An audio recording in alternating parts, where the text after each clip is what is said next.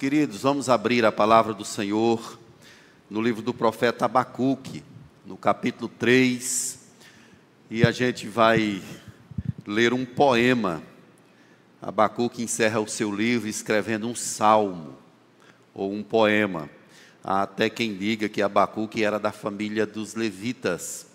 Não há comprovação sobre isso, mas ele encerrou aqui o seu livro falando sobre um salmo, escrevendo um salmo que é um poema ao Senhor.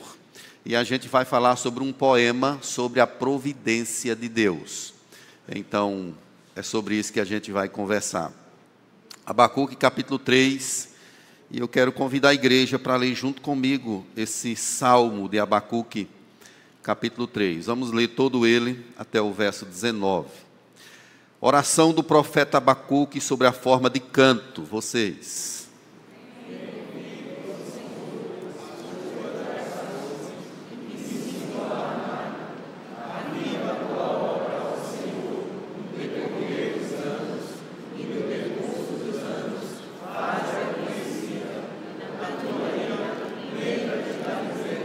Deus vem de Temã e do monte Parã vem o santo a sua glória cobre os céus e a terra se enche do seu louvor.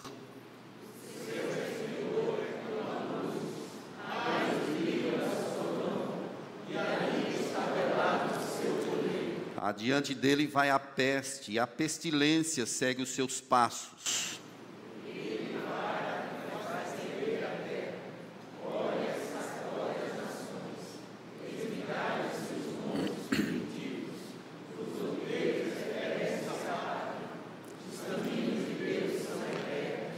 Vejo as tendas de Cusã em aflição, os acampamentos da terra de Midian tremem.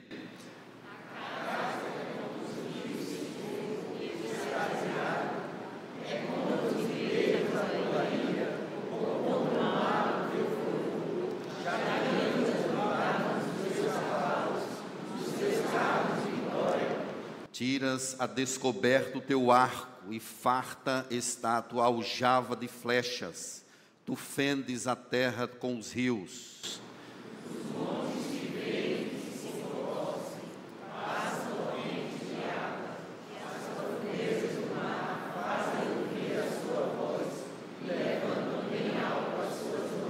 O sol e a lua param nas suas moradas, ao resplandecer a luz das tuas flechas sibilantes, ao fulgor do relâmpago da tua lança.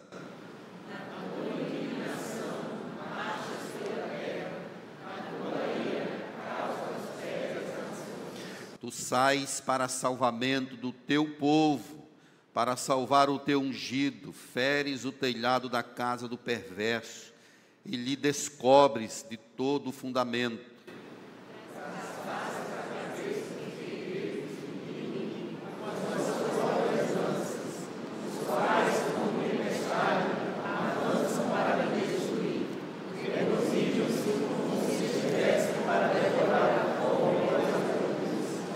Marchas com os teus cavalos pelo mar, pela massa de grandes águas.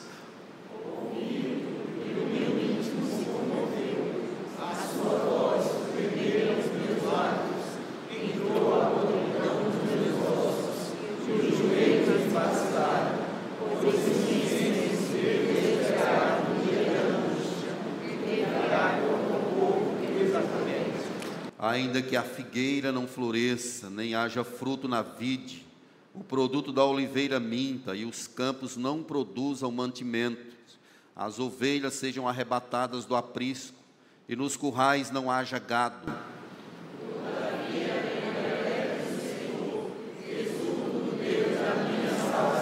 Vamos o 19. É a nossa fortaleza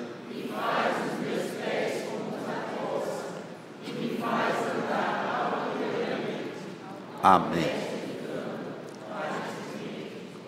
Amém. Vamos orar. Senhor, obrigado pela tua palavra lida. Agora pedimos, ó Deus, a tua graça para entendê-la. Fala conosco nessa manhã, em nome de Jesus. Amém. Meus amados, Abacuque é contemporâneo de dois grandes profetas, Jeremias e Sofonias. Eles viveram no reino de Judá, que era o reino do sul, e Jerusalém, ou Israel, melhor dizendo, já havia sido dizimado pelos assírios há mais ou menos 100 anos. E ainda restava Judá, que estava ali, e Deus mandando os avisos, Deus falando ao povo para se afastar daquilo que desagradava ao Senhor. E Abacuque é um desses profetas. Ele viveu ali no ano de 612 antes de Cristo, mais ou menos, e ele profetiza no reinado de Joaquim. Então nós sabemos que veio Manassés, depois veio um rei muito piedoso chamado Josias. Depois de Josias seguiu aí uma a descendência dele foi algo desastroso para o reino de Judá. E Joaquim foi o último desses reis que culminou aí com o cativeiro babilônico. É, Abacuque ele chama o povo o tempo todo para se aproximar do Senhor, para vir. Chega um momento que a paciência de Deus esgota. A paciência de Deus acabou. E Jeremias, que é um profeta contemporâneo a Abacuque, Deus diz a Jeremias para nem orar pelo povo de Judá. Não adianta você orar, não adianta clamar. Jeremias aí no capítulo 7, verso 16, a palavra diz aí: Tu, pois, não interceda por esse povo, nem levantes por ele clamor ou oração, nem me importunes, porque eu não te ouvirei. Então Deus estava determinado, resoluto, de fato, a cometer algo, um juízo muito forte contra o povo, o seu próprio povo, no caso, o reino de Judá, que ainda perdurava ali. Abacuque provavelmente ele tenha visto aí a deportação de Daniel, dos seus amigos, ele viveu nesse tempo aí vendo o povo de Deus, a cidade sendo destruída pelos caldeus, pelos babilônios. E Abacuque ele é um profeta em crise. Ele está em crise. E ele declara isso durante todo o seu livro. Ele vive uma angústia terrível, porque ele vê o crescimento do mal no meio do povo de Deus. O mal evolui-se numa, numa velocidade grandiosa, injustiça, idolatria, um povo duro, um povo que não quer buscar ao Senhor, o povo quebrou o pacto. E do outro lado, Abacuque contempla um Deus parado, essa é a visão a princípio de Abacuque. Deus está inerte, Deus não faz nada. E de repente, Deus resolve falar com Abacuque. Deus resolve mostrar a ele o que está para fazer. E ao invés de melhorar, Abacuque entra mais em crise ainda. Porque apesar do mal, do crescimento do mal no meio do povo de Deus, agora Deus vai usar uma nação ímpia os caldeus ou os babilônios para castigar o seu povo. E a crise de Abacuque é essa: como que o Senhor, um Deus santo, grande, poderoso, vai entregar o teu povo nas mãos desses sanguinários? E Abacuque entra em crise, e ele recebe revelações do Senhor aqui, o que Deus está para fazer. E a palavra que inicia o livro de Abacuque, a palavra que diz aí sentença, essa palavra na língua hebraica é a palavra que significa fardo, ou então peso. Ou seja, Deus revelou a Abacuque um peso, um fardo, algo que ele está vendo agora, que deixa o seu coração em crise, em angústia. E Deus mostra não apenas que o povo será castigado, mas que os babilônios também serão castigados, serão visitados pelo Senhor o que Deus está mostrando é que a mão dele está controlando todas essas situações. Mas, no meio dessa situação toda, Deus anuncia a graça, Deus anuncia o seu poder, anuncia a sua intervenção. No capítulo 4, verso 2, Abacuque diz que o justo viverá pela sua fé, já delineando esse caminho que, em meio a estas atrocidades ou coisas terríveis que virão, a graça do Senhor também estará lá. Então o país, ou o Reino do Sul, vivia um caos espiritual, moral, de idolatria, no mais baixo nível que se possa é, imaginar. E Deus então levanta os caldeus para castigar o seu povo. Queridos, o que, que a gente pode esperar de 2024? Certamente coisas ruins hão de acontecer. Certamente haveremos de enfrentar lutas, pelejas, batalhas, de sabores, mas nós estamos certos de algo, de que a mão do nosso Deus estará conosco. Que Deus ele controla todas as situações. Que há uma providência incomparável estabelecida no mundo é sobre isso que Abacuque está falando. Ele fala sobre providência, ele fala sobre a soberania de Deus, a ação de Deus, o controle de Deus da história. Fala como Deus usa os seus instrumentos, pessoas e situações inimagináveis para abençoar a vida do seu povo.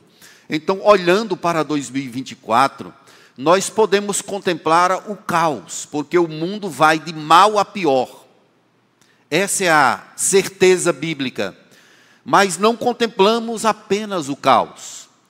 Em meio a ele, nós contemplamos um Deus que reina, que governa, que dirige a história, que tem o controle de tudo na palma das suas mãos. Então, venha o que vier, aconteça o que acontecer, nós precisamos manter o nosso coração confiado nesse Deus, os olhos fitos nele então, essa é a nossa perspectiva. E Abacuque, de posse de, dessa situação toda, enxergando o caos que estava pela frente, ele, a princípio, não compreende muito o que está acontecendo, mas no final ele acaba compreendendo e ele começa a exaltar o Senhor. E ele escreve um poema. É um poema sobre crer na providência de Deus. É um poema sobre a graça de Deus sobre esse Deus que controla todas as situações. E o que é que nós temos aqui nesse poema? Algumas questões. Primeiramente, você observe o capítulo 2, o último verso, como é que ele se encerra aí no capítulo 2. Verso 20. Vamos ler juntos a igreja? O Senhor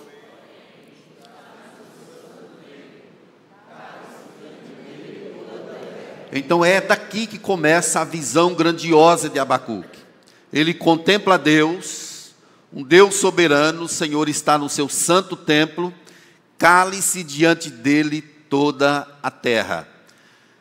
Nós temos algumas lições aqui nesse poema de Abacuque. A primeira lição que nós podemos observar aqui é que nós podemos orar pelo revigoramento da fé, ou pelo avivamento da fé. É isso que ele faz aí nos dois primeiros versos do capítulo 3. Ele começa orando para, no meio dessa situação toda, ou em meio a essa situação que o povo há de enfrentar, a fé seja mantida, seja revigorada. Quando ele diz, Deus, eu tenho ouvido as tuas declarações e me sinto alarmado, ele está pasmo, inquieto, pelo que ele tem ouvido de Deus, ele se sente alarmado com isso tudo que está acontecendo. Mas veja o pedido que ele faz: aviva a tua obra. O que ele está pedindo aqui é o revigoramento da fé, é a manutenção da fé. No meio dos grandes enfrentamentos da vida, Deus preserva a minha fé, não deixe a minha fé se desfalecer esse é o pedido que ele está fazendo aqui. E na tua ira, lembra-te da misericórdia. Ele clama, irmãos. 2024, se a gente passar por lutas, certamente vamos passar. Vamos pedir a Deus para manter a nossa fé. Venha o que vier, aconteça o que acontecer. Senhor, se eu passar por um tempo escuro na vida, não permita que eu tire os olhos do Senhor. Revigore a minha fé. Mantenha a minha fé acesa no Senhor.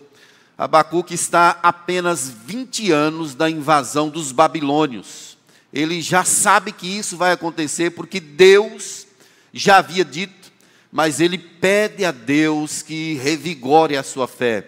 E ele utiliza a expressão aí chamada no decurso dos anos, que é exatamente esse período de caos. No decurso dos anos, é, faze a tua obra conhecida, mantenha o meu coração aceso, desperto em tua presença.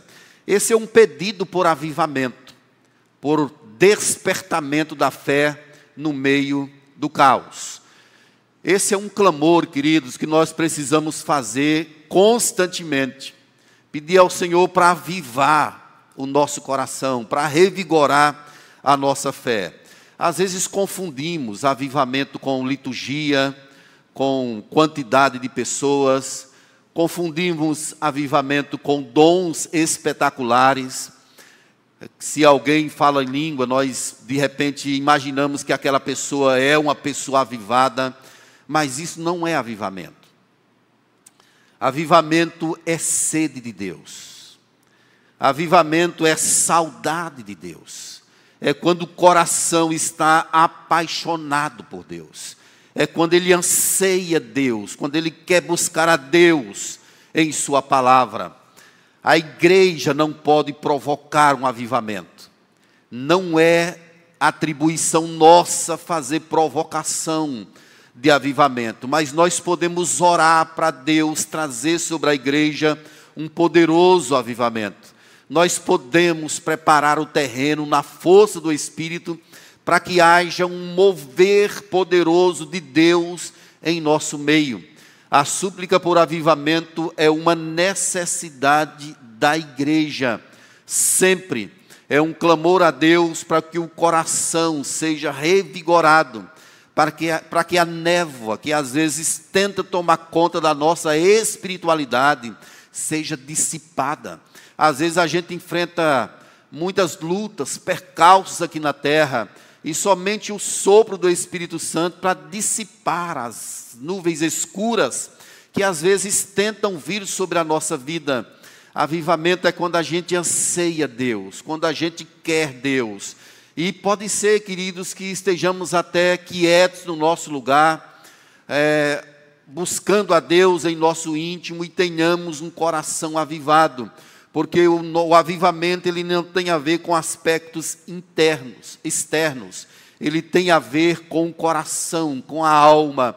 É claro que isso pode perpassar, pode extrapolar e ser percebido através da vida, do procedimento, do comportamento, das palavras que falam sobre Deus, que querem Deus, eu não sei se você já conversou com uma pessoa que todo tempo faz uma correlação com a Bíblia, que enfrenta crise, mas fala sobre Deus, que diz que Deus está no controle, que Deus está guiando todas as coisas. Isso é sinal, meus irmãos, do mover de Deus no nosso coração. É quando Deus está presente em nossa família, em nossas conversas, em nosso cotidiano. Deus é a pauta, é o assunto de quem nós sempre voltamos para tratar, para apreciar. Isso é sinal do mover do Espírito Santo, porque a boca fala do que está cheio o coração. Esse é um tema, meus irmãos, que tem sido confundido, muito confundido em muitos locais, em muitos locais. Nós sabemos disso. Avivamento já foi confundido com modismo, com dente de ouro, com muitas coisas que aconteceram na história pessoas supostamente com ar estranhos, se comportando de forma estranha. Por exemplo, unção de leão, gente andando como leão, urrando como é, leão, ou andando, ou latindo como um cão, e dizendo que está possuído pelo Espírito Santo, que é um momento de avivamento. Tudo isso, irmãos, é chamado de modismo. Avivamento não tem a ver com esses aspectos. Avivamento é Deus agindo em nosso coração, nos dando vontade de buscá-lo, de servi-lo, vontade de vê-lo, vontade de louvá-lo com todo o nosso coração. Isso é um despertamento espiritual. O fato, igreja, é que nós devemos ter sempre no coração a certeza de que Deus é poderoso para fazer infinitamente mais do que tudo que pedimos, conforme o seu poder que opera em nós, como diz Efésios capítulo 3, versos, verso 20. Ele é poderoso para nos visitar, para encher o nosso coração, para nos levar a ter uma vida mais próxima a Ele. Então o profeta ele roga a Deus, Abacuque pede a Deus que em meio a essa situação toda, aos tumultos, às agitações, aos percalços, a sua fé seja revigorada, seja vista, seja apreciada pelo Senhor. Tem um autor chamado Palmer Robertson, ele diz o seguinte: somente a iniciativa da graça divina se provará suficiente sobre circunstâncias calamitosas que o crente há de enfrentar. Somente a graça de Deus se torna suficiente em nossa vida. Enfrentamos lutas, irmãos, que a gente diz assim: olha, não tenho força, não tenho coragem, estou fragilizado. Mas Deus usa o fraco Deus pode pegar aquele momento de aparente fraqueza e fazer coisas grandiosas, extraordinárias em nosso viver. Porque avivar a obra, porque avivar o coração, porque somente a graça de Deus é suficiente para o enfrentamento dos dilemas que estão aí em nossa vida. Se a gente lê Isaías 54, verso 7, ele fala assim: Por breve momento te deixei, Deus falando, mas com grandes misericórdia to, torno a acolher-te. No ímpeto de indignação, escondi de ti a minha face por um momento, mas com misericórdia eterna me compadeço de ti, diz o Senhor, o teu redentor. Os nossos olhos, irmãos, precisam estar postos em Deus. Vamos orar por avivamento. Vamos pedir a Deus que revigore sempre a nossa fé revigore a nossa fé em toda e qualquer situação. Mas a gente percebe aqui, queridos, uma segunda lição nesse poema maravilhoso sobre a providência de Deus. Essa lição é que nós devemos ter uma convicção plena de que Deus vem. Deus vem. Ele não vai deixar você sozinho. Ele não vai deixar a igreja. Ele não vai nos abandonar. Veja aí na sua Bíblia, Deus vem de Temã, verso 3, e do monte Parã vem o santo, a sua glória cobre os céus, e a terra se enche do seu louvor. A partir do verso 3 até o verso 15, Abacuque ele tem um vislumbre da glória de Deus, da grandiosidade de Deus, e ele mostra esse Deus que vem.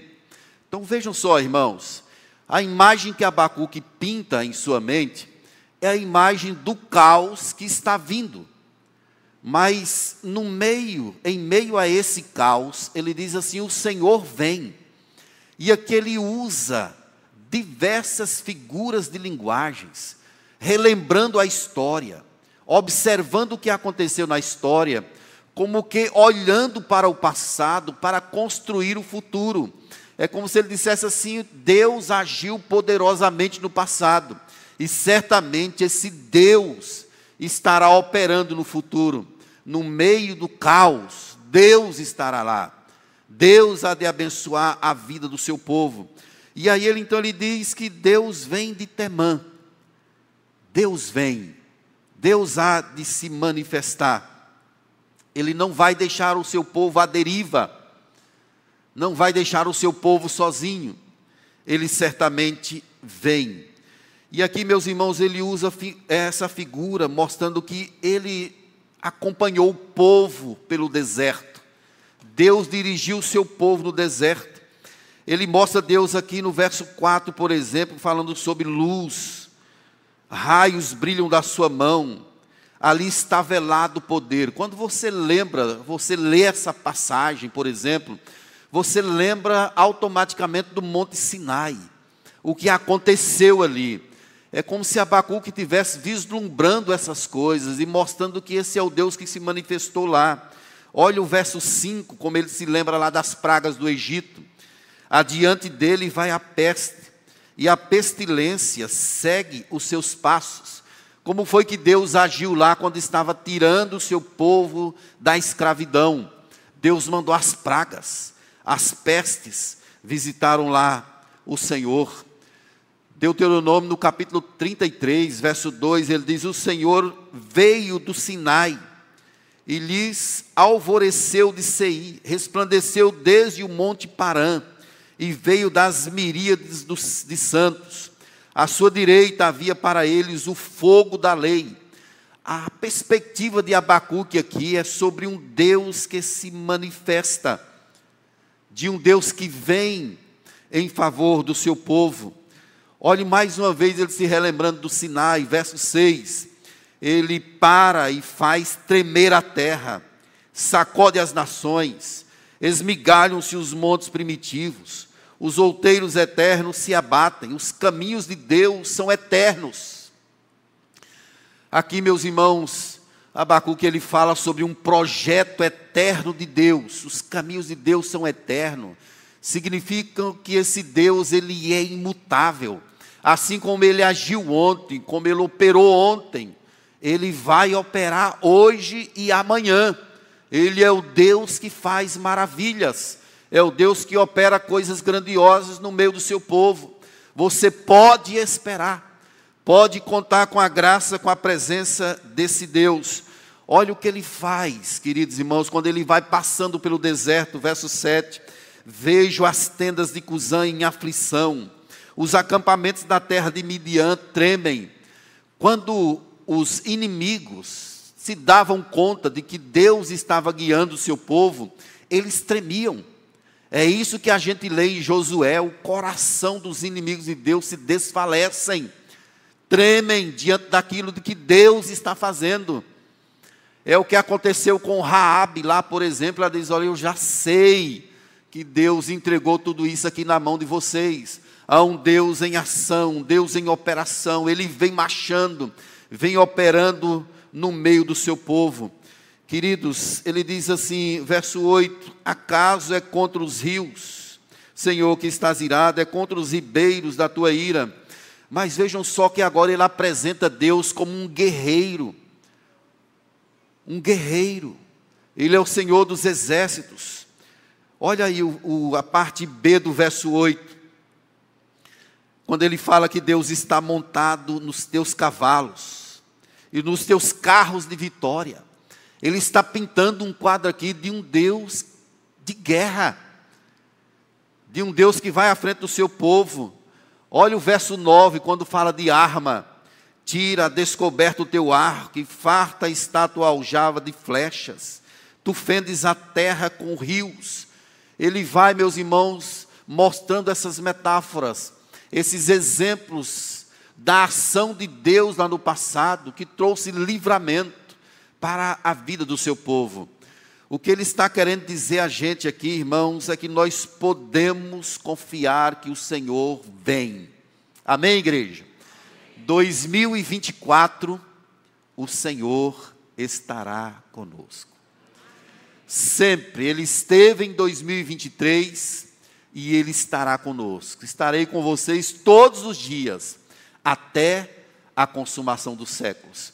Isso tem uma culminância na vinda do Redentor, na vinda de Jesus. É como se Abacuque estivesse mostrando para a gente esse quadro de um Deus que está no meio do seu povo, batalhando, pelejando, e isso culmina com o advento, com a vinda de Cristo. Hebreus, ele retrata no capítulo 10, verso 37, aquele que vem virá e não tardará. É a culminância que Abacuque está fazendo aqui a respeito da vinda de Cristo, do momento em que Jesus virá finalmente e consumará todas as coisas segundo a sua vontade soberana. Devemos crer nesse Deus, irmãos. Ele não vai deixar a nossa vida como um barco à deriva. Ele está no controle de todas as coisas. Ele está guiando todos os eventos para a glória, honra e louvor do seu nome. Tem um comentarista do Antigo Testamento que ele diz o seguinte: Todas as maravilhas feitas pelo antigo Israel foram nada comparados ao que foi feito quando o Filho de Deus sofreu na cruz pelos pecados do seu povo. Abacuque, ele é esse profeta do Antigo Testamento, mas que traz em sua mensagem o Evangelho. Ele fala de Jesus. Quando ele fala que o justo viverá pela fé, Paulo falou isso em Romanos, capítulo 1, 17, Gálatas 3, 11, Hebreus também repetiu isso, que o justo viverá pela fé. É o evangelho que está presente aqui no livro do profeta Abacuque. Então, esse Deus que vem em marcha como um guerreiro, ele é retratado em toda a Escritura. Se a gente ler o Salmo 45, por exemplo, a gente vai ver esse noivo que sai para encontrar a sua noiva. E ele vem com seu arco, vem com a sua espada, vem com o seu cavalo. É a ideia de um Deus em marcha que vai à frente do seu povo. E Abacuque, ele fala sobre isso de forma grandiosa, mostrando também essa perspectiva que está lá em Apocalipse, quando fala sobre Deus montado em um cavalo, que ele vem sobre as nuvens, que ele vem conduzindo o seu povo, que ele vem conduzindo a história. Deus vem em salvação do seu povo. Olha um detalhe aí, queridos, no verso 13, aí do capítulo 3. Tu sais, vamos ler juntos a igreja. Tu sais.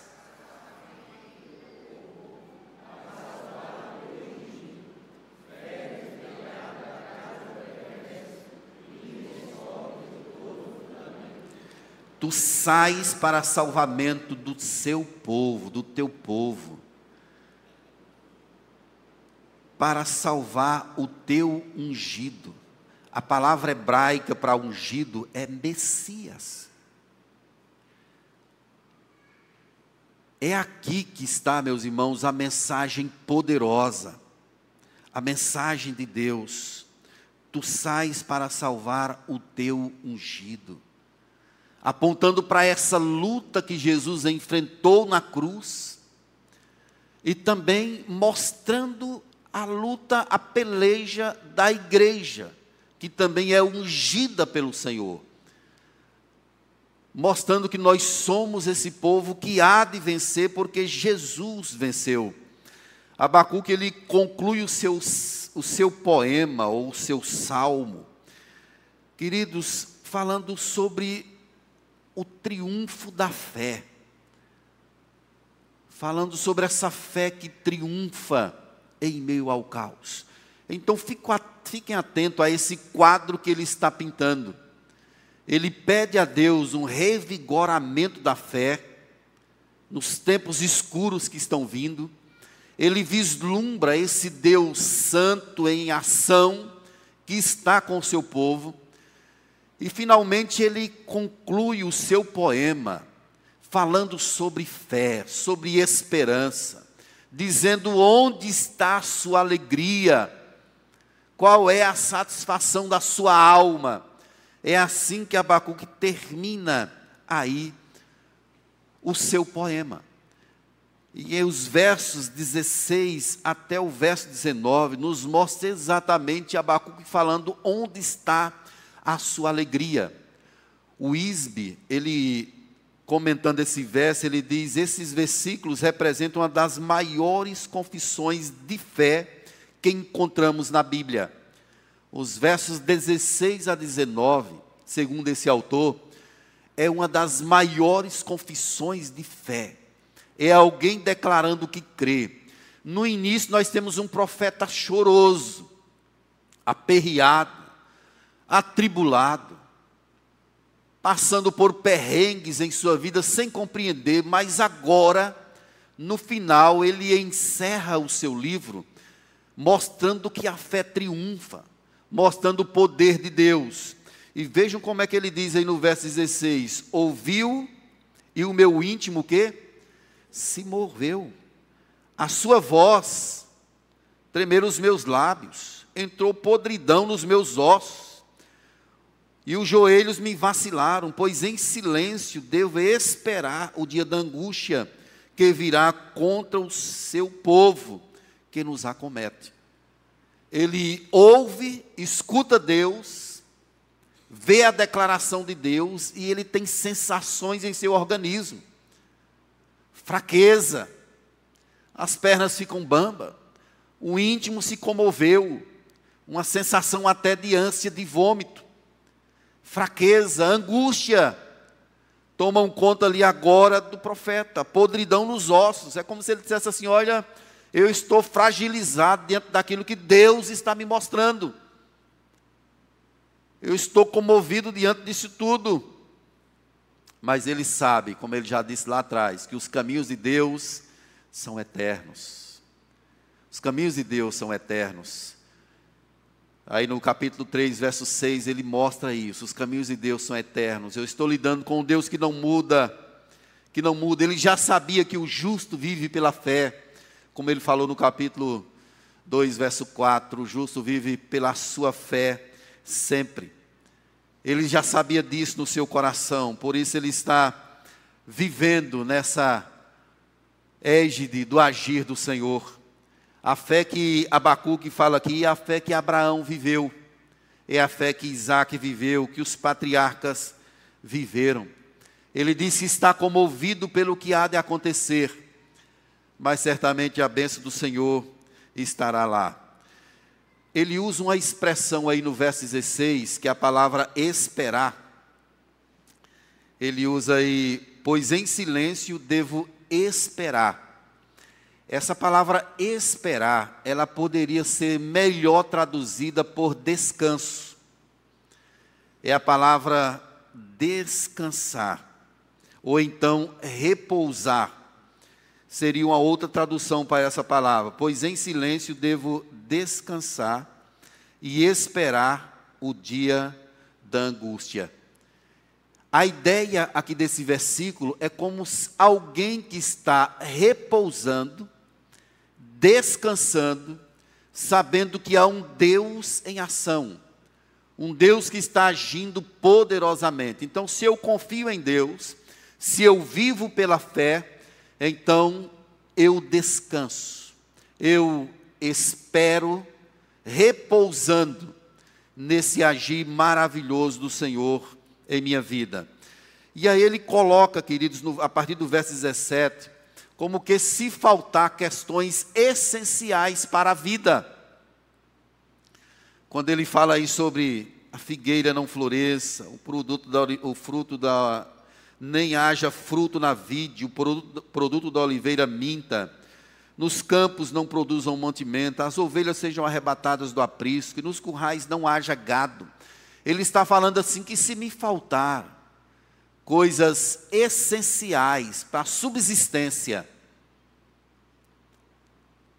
Se me faltar o essencial, coisas fundamentais. E aí ele faz essa declaração de fé majestosa.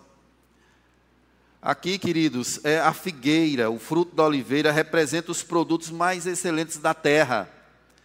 O grão, dos campos, as ovelhas e o gado compreendem a necessidade de pão, leite e carne. É sobre essas coisas que Abacuque está falando aqui. Se me faltar isso, o que é essencial, mesmo assim ele está dizendo que se alegra no Senhor. O Palmer Roberts, ele escreve dizendo assim que a ausência desses itens significa que não haveria bolos de figo, vinho, óleo para unção, não haveriam cereais, vegetais, leite, carne de carneiro, de gado, lã, coisas essenciais.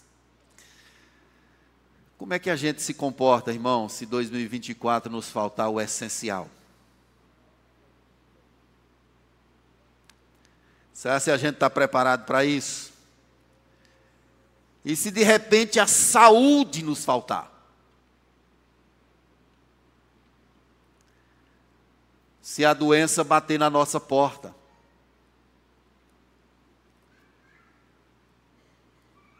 Será se o desespero também não nos acompanharia? murmúrio, reclamações, decrescimento da fé. E se de repente o emprego faltar, e você vê as coisas essenciais da sua caminhada serem ameaçadas, como por exemplo, o próprio sustento da sua casa. É o que Abacuque está dizendo aqui. Se o essencial me faltar, se coisas que nós tanto estimamos, tanto gostamos, se coisas às quais nós estamos presos, de repente nos ameaçarem e disserem assim, não vai mais acontecer, que tipo de situação nós enfrentaríamos? Essa é por isso que é, o Isbe ele diz que essa é uma das maiores declarações de fé da Escritura. Porque ele está dizendo que se me faltar o essencial, eu vou me alegrar em Deus. Eu vou me alegrar no Senhor. Deus estará lá. Existe um todavia. Isso é muito precioso, irmãos. Essa, esse todavia, ele marca como se fosse uma espécie de contraste no texto. Quando ele fala assim: se o essencial me faltar, todavia, entretanto, portanto, eu me alegro no Senhor, exulto no Deus da minha salvação. Se me faltar o essencial, Deus estará lá comigo. Ele está vislumbrando uma realidade que vai acontecer mesmo. Nós sabemos o que os babilônios é, fizeram contra Israel, contra Judá. Acabou com tudo, tudo foi pisoteado, tudo foi acabado. Isso é retratado em muitos livros da, da Bíblia. Mas se essas coisas nos faltarem, Deus, o Senhor, é a minha fortaleza. Ele faz os meus pés como os da corça. Ele me faz andar altaneiramente.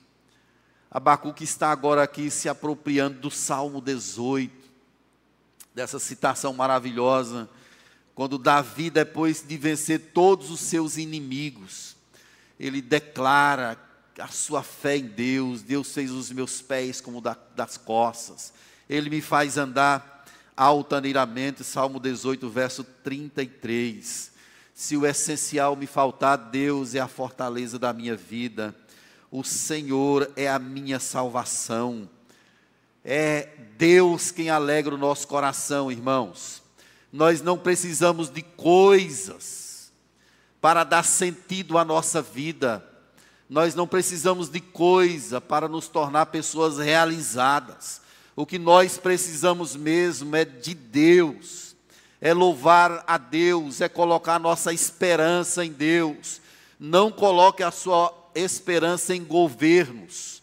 Não, não coloque a sua esperança em políticos olhamos para o futuro e podemos até ter uma perspectiva meio caótica de determinadas situações, mas a nossa esperança não está posta no homem. O crescimento do pecado é uma realidade no mundo. Cada vez isso vai piorar ainda mais, mas os olhos estando fitos em Deus, Ele é a nossa alegria, irmãos.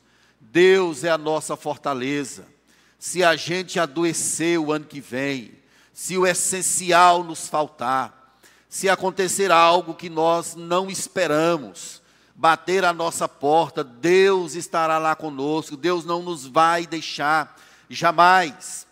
Hoje eu fiz uma oração aqui no gabinete pastoral diante de Deus, e Deus, eu quero enfrentar como homem do Senhor o que o Senhor tiver para a minha vida seja o que for, quero honrar o Senhor em toda e qualquer situação, seja no momento de bonança, seja no momento de crise, seja no momento claro da vida, ou seja no momento de escuridão. Eu quero é que o Senhor seja honrado, glorificado, exaltado em meu viver. Queridos, nós não sabemos o que se sucederá, não sabemos o que acontecerá, mas temos convicção de algo, de que Deus é o nosso Deus, Ele estará conosco, Ele é a alegria da nossa vida. A nossa alegria não são as coisas externas, não são as conquistas da terra, a nossa alegria é ter o Senhor. Eu, de vez em quando, cito esse exemplo aqui de um pastor muito querido nosso, o pastor Ronaldo, que está enfrentando um momento muito difícil da sua vida, um momento de câncer.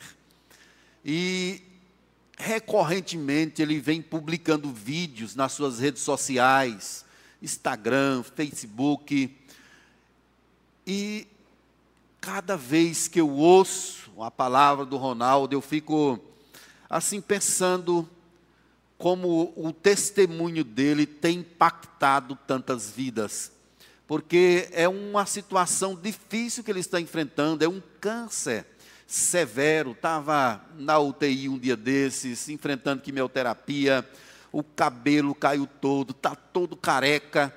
Então, para quem conheceu o Ronaldo Lidório há um ano e pouco, aqui na igreja, até pregando aqui para a gente, e o vê hoje nessa situação, é, talvez dissesse assim, coitado dele, mas esse homem tem, queridos, usado esse enfrentamento que ele tem tido para louvar o nome do Senhor, para falar do toque desse Deus, até deitado na cama, às vezes lá no momento de convalescência, alguém grava um vídeo dele falando da grandeza de Deus, da glória de Deus, da presença de Deus, dizendo assim, gente, não vamos aproveitar para agradecer a Deus e louvar a Deus somente no tempo bom.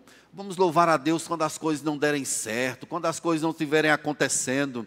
Meus irmãos, isso é o que o profeta Abacuque está dizendo aqui.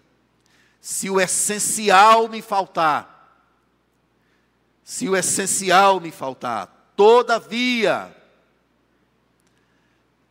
eu me alegro no Senhor exulto no Deus da minha salvação. Quem é a tua alegria, irmãos? Quando a gente coloca a nossa alegria nas coisas da terra, quando elas faltam, nós somos tomadas, tomados por situações angustiantes em nosso ser. Mas quando a nossa alegria é o Senhor e as coisas da terra se esvaem, nós podemos glorificar, exaltar ao Senhor, porque Deus é tudo para nós, Ele é a nossa fortaleza. Olha o que Abacuque escreve para o mestre de canto, aí no finalzinho, ao mestre de canto, para instrumento de cordas. Ele está louvando a Deus, ele está glorificando a Deus. Isso é um salmo, é um poema. E eu quero, irmãos, trazer aqui algumas considerações para o meu coração, para a sua vida, para a minha vida, e que nós venhamos a nos a ter cada vez mais a presença de Deus em nossa vida. Se o dia mal vier sobre nós, vejam só, queridos, se o dia mal vier sobre nós, o Deus da providência estará conosco para suprir toda a nossa necessidade. Você crê nisso? Se o dia mal vier sobre nós, esse Deus da providência estará conosco para suprir toda a necessidade do nosso coração. Uma segunda questão que eu quero que nós gravemos em nosso coração é que você não deve se desanimar diante dos enfrentamentos. Para isso, olhe para o passado. Quem é o teu Deus? Olhe o que ele fez. Ele abriu o mar vermelho. Ele derrubou as muralhas de Jericó. Ele usou uma criança para derrotar um gigante. Ele conduziu o seu povo pelo Mar Vermelho a pé enxuto e pelo Rio Jordão. Ele resgatou o seu povo lá da terra da servidão. Olhe para o passado. Se 2024 o seu coração se apertar por uma coisa ou outra, olhe para o que Deus já fez em sua vida, pelo que você já passou e como Deus foi favorável, como Deus te livrou, como Deus te alcançou, como Deus te visitou, como Ele te resgatou. Nós temos, meus irmãos, motivos suficientes para viver o tempo todo glorificando, adorando, celebrando as grandezas desse Deus maravilhoso. Adore a Deus, mesmo quando as coisas não parecerem boas. Saiba disso, irmãos. Quando as coisas estiverem contrárias àquilo que nós queremos, não saíram do jeito que nós imaginavam, imaginávamos, sempre existe um todavia. Sempre existe um portanto. Deus está conduzindo a história ela não é uma sucessão de acasos despropositados. Deus tem um plano eterno para todas as coisas.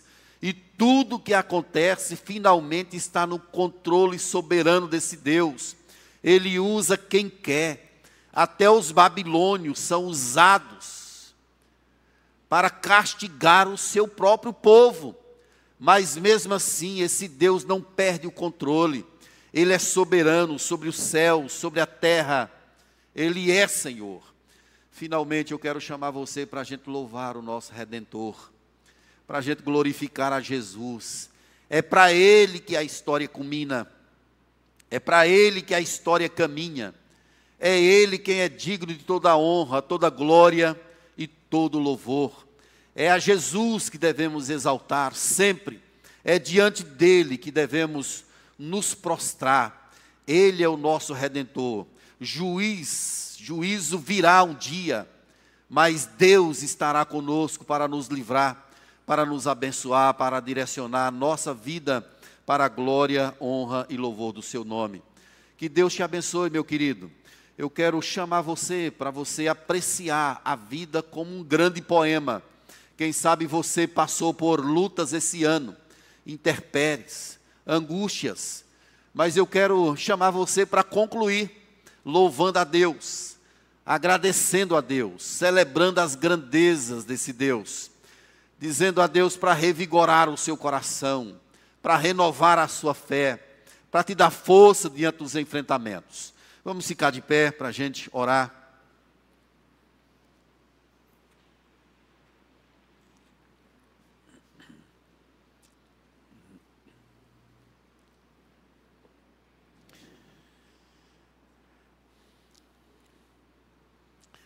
Queria agora que você fizesse uma oração pessoal. Coloque o seu pensamento assim para fazer uma retrospectiva rápida do que você enfrentou, de sabores, lutas. Mas do outro lado, contemple a mão do Senhor, guiando a sua história. Você está vivo, está aqui. Glorifique ao Senhor, exalte ao Senhor. Agora peça a Deus para abençoar o ano de 2024. Venha o que vier, diga assim: Deus, se lutas vierem, quando elas chegarem, revigore a fé do meu coração. Não deixe a minha fé desfalecer. Peço ao Senhor para que haja sempre louvor nos seus lábios. Peço ao Senhor para que Ele seja a alegria da sua vida. O entusiasmo do seu ser seja sempre o Senhor.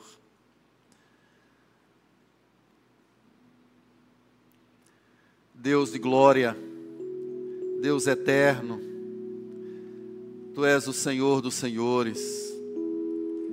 Tu és o grande El Shaddai. Tu és o Deus que controla todas as circunstâncias. Como tu és magnificente, ó Deus. Como Abacu, que às vezes nós não entendemos os caminhos do Senhor, mas somos chamados a viver por fé. E é assim que queremos viver. Não somos chamados para ver, somos chamados para crer. E é isso que queremos fazer na nossa vida, Deus. Crer que o Senhor está conosco. Nos ajude, nos abençoe. Opera, Deus, em nosso coração. Visita, Deus, a tua igreja nessa manhã. Visita o teu povo. Aviva a tua obra. Aviva a tua igreja. Revigore a nossa fé. Em nome de Jesus, ó Deus, eu clamo ao Senhor que vai desconstruindo aquilo que está em nosso coração, que foi erigido pela nossa própria mão. E ajuda, Deus, para que esteja em nós apenas o caminho do Senhor Abençoa-nos para que não nos apeguemos a coisas, mas que nós nos apeguemos ao Senhor, que é a nossa alegria, que é o nosso entusiasmo, que é a nossa salvação. Eu adoro o teu nome nessa manhã, ó Deus, celebra a tua grandeza juntamente com os meus irmãos, agradecendo pelo ano de 2023. Hoje é o último dia, estamos aqui para louvar o Senhor para agradecer pelas tuas bênçãos grandiosas em nossas vidas, em nossas casas, pela manutenção, pela provisão espiritual. Deus, e aproveitamos também para orar por amanhã, por 2024. Em nome de Jesus, ó Deus, nós sabemos, certamente lutas virão, porque elas fazem parte da vida. Jesus disse que no mundo teríamos aflições, mas Deus, quando elas chegarem, nos ajude a colocar o nosso coração no Senhor, a viver na perspectiva do Teu Espírito sempre, a ter a nossa fé revigorada, a nos alegrar com a Tua presença, porque o Senhor é tudo que nós temos, o Senhor é tudo que nós queremos. Enche o nosso coração de esperança, em nome do Senhor Jesus.